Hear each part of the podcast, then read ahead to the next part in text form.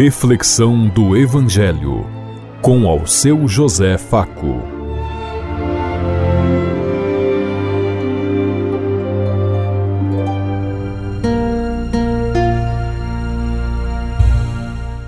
Paz bem a todos os ouvintes da Rádio Construtiva e todas as emissoras em sintonia conosco e o povo que nos ouve.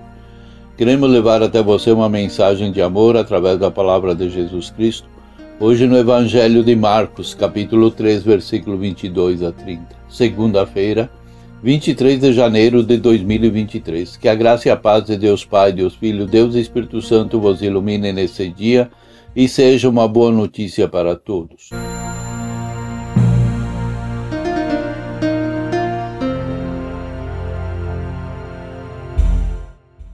O Senhor esteja conosco, Ele está no meio de nós. Proclamação do Evangelho de Jesus Cristo, narrado por São Marcos. Glória a vós, Senhor. Naquele tempo, os mestres da lei que tinham vindo a Jerusalém diziam que eles estavam possuídos por Belzebu e que pelo príncipe dos demônios ele expulsava os demônios. Então Jesus os chamou e falou-lhes em parábolas. Como é que Satanás pode expulsar Satanás? Como é que Satanás pode expulsar Satanás? Se um reino se divide contra si mesmo, ele não poderá manter-se. Se uma família se dividir contra si mesma, não poderá manter-se. Assim, se Satanás se levanta contra si mesmo e se divide, não poderá sobreviver, mas será destruído. Ninguém pode entrar na casa de um homem forte para roubar seus bens sem antes o amarrar. Só depois poderá saquear a sua casa, em verdade vos digo, tudo que será perdoado aos homens, todos os pecados como qualquer blasfêmias que tiverem dito. Mas quem blasfemar contra o Espírito Santo nunca será perdoado, mas será culpado de um pecado eterno. Jesus falou isso porque diziam: ele está possuído por um espírito mau. Palavra da salvação. Glória a vós, Senhor.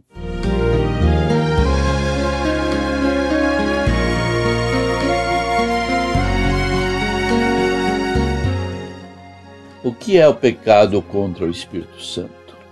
Pecado contra o Espírito Santo é, é negar a força e a presença de Deus. É não acreditar que Deus tem seu poder de conduzir, de amar, de transformar o mundo e a realidade. Se um reino se divide contra si mesmo, ele não poderá manter-se, nos diz Jesus. Segurou Jesus diante da rebeldia dos mestres da lei que afirmavam estar ele possuído por um demônio para expulsar os demônios. Como pode? Assim, Jesus nos dá um ensinamento prático, claro e concreto para nós hoje e para nossas famílias. Podemos constatar hoje que há de divisão entre cada situação quando vemos sociedades se desfazendo, famílias se desestruturando, irmãos em litígio por herança ou por outros motivos. Hoje são muitas as causas que destroem, que desfazem uma sociedade, que desfazem a própria igreja.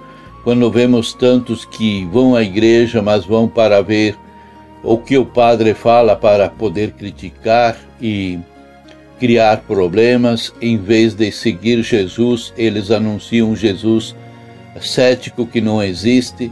Um, hoje está cheio de cristãos sem Cristo. Tudo precisa ter uma mudança, uma transformação, como Jesus nos diz. Tudo caminhando para o fracasso e nada é construído. Toda obra, porém, que é regida pelo Espírito Santo, orientado pela palavra de Deus, tende a prosperar e deveria prosperar. O que acontece muitas vezes é que, mesmo conhecendo o poder do Espírito Santo, mesmo sabendo que Ele é o doador de todos os dons e, é o próprio Deus que veio nos santificar e auxiliar, nós o desprezamos e deixamos de lado para tornarmos ídolos outras pessoas, outros seres e assim por diante. Esse é o pecado contra o Espírito Santo, a que Jesus se refere. Mesmo diante da evidência e das provas, não queremos reconhecer o poder de Deus, que é, é o pior, atribuímos a Ele o mal que não nos acontece. Atribuímos a Deus muitas vezes coisas que não é do seu reino. Jesus sempre foi pela vida, pelo direito e pela dignidade de todos. Deus não pode fazer mal porque Ele é o sumo bem. A Ele pertence o poder, a glória, o bem, o amor e tudo o que é bom. O que é do demônio é o mal. A revolta, a mentira, a traição, a dissimulação e o desamor. A disputa com os escribas naquele tempo também intrigava umas pessoas quando elas falam do pecado contra o Espírito Santo, que não tem perdão. Em que consiste?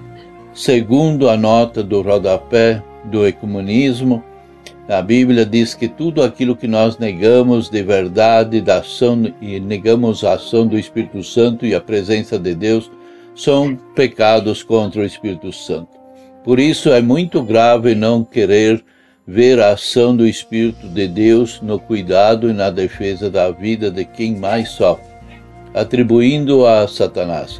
Mas as palavras fortes referentes a esse pecado não devem tirar a nossa atenção de algo muito mais importante, que todos os outros pecados, por mais pecado que possamos ser, ter e ser, tem perdão diante da infinita misericórdia de Deus. Esse fato é um grande evangelho, ou boa notícia, e deve nos animar para que sejamos portadores dessa mensagem de perdão e reconciliação. Precisamos ter muito cuidado para não cair na tentação de pegar, pecar contra o Espírito Santo, atribuindo a ele o mal que vem nos atingindo ou ao demônio que muitas vezes atua através de outras pessoas e nós nem nos damos por conta. O tempo da ignorância não conta mais progressivamente dentro da vida de Deus e nem das pessoas.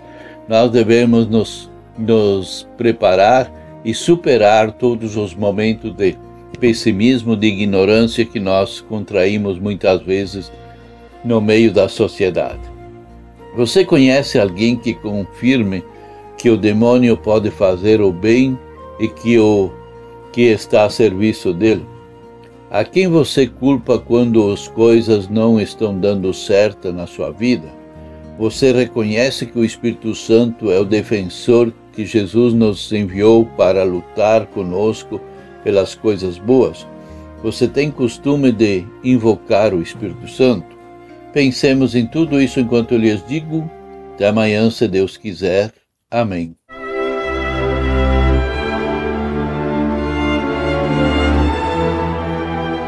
Você ouviu Reflexão do Evangelho com ao seu José Faco.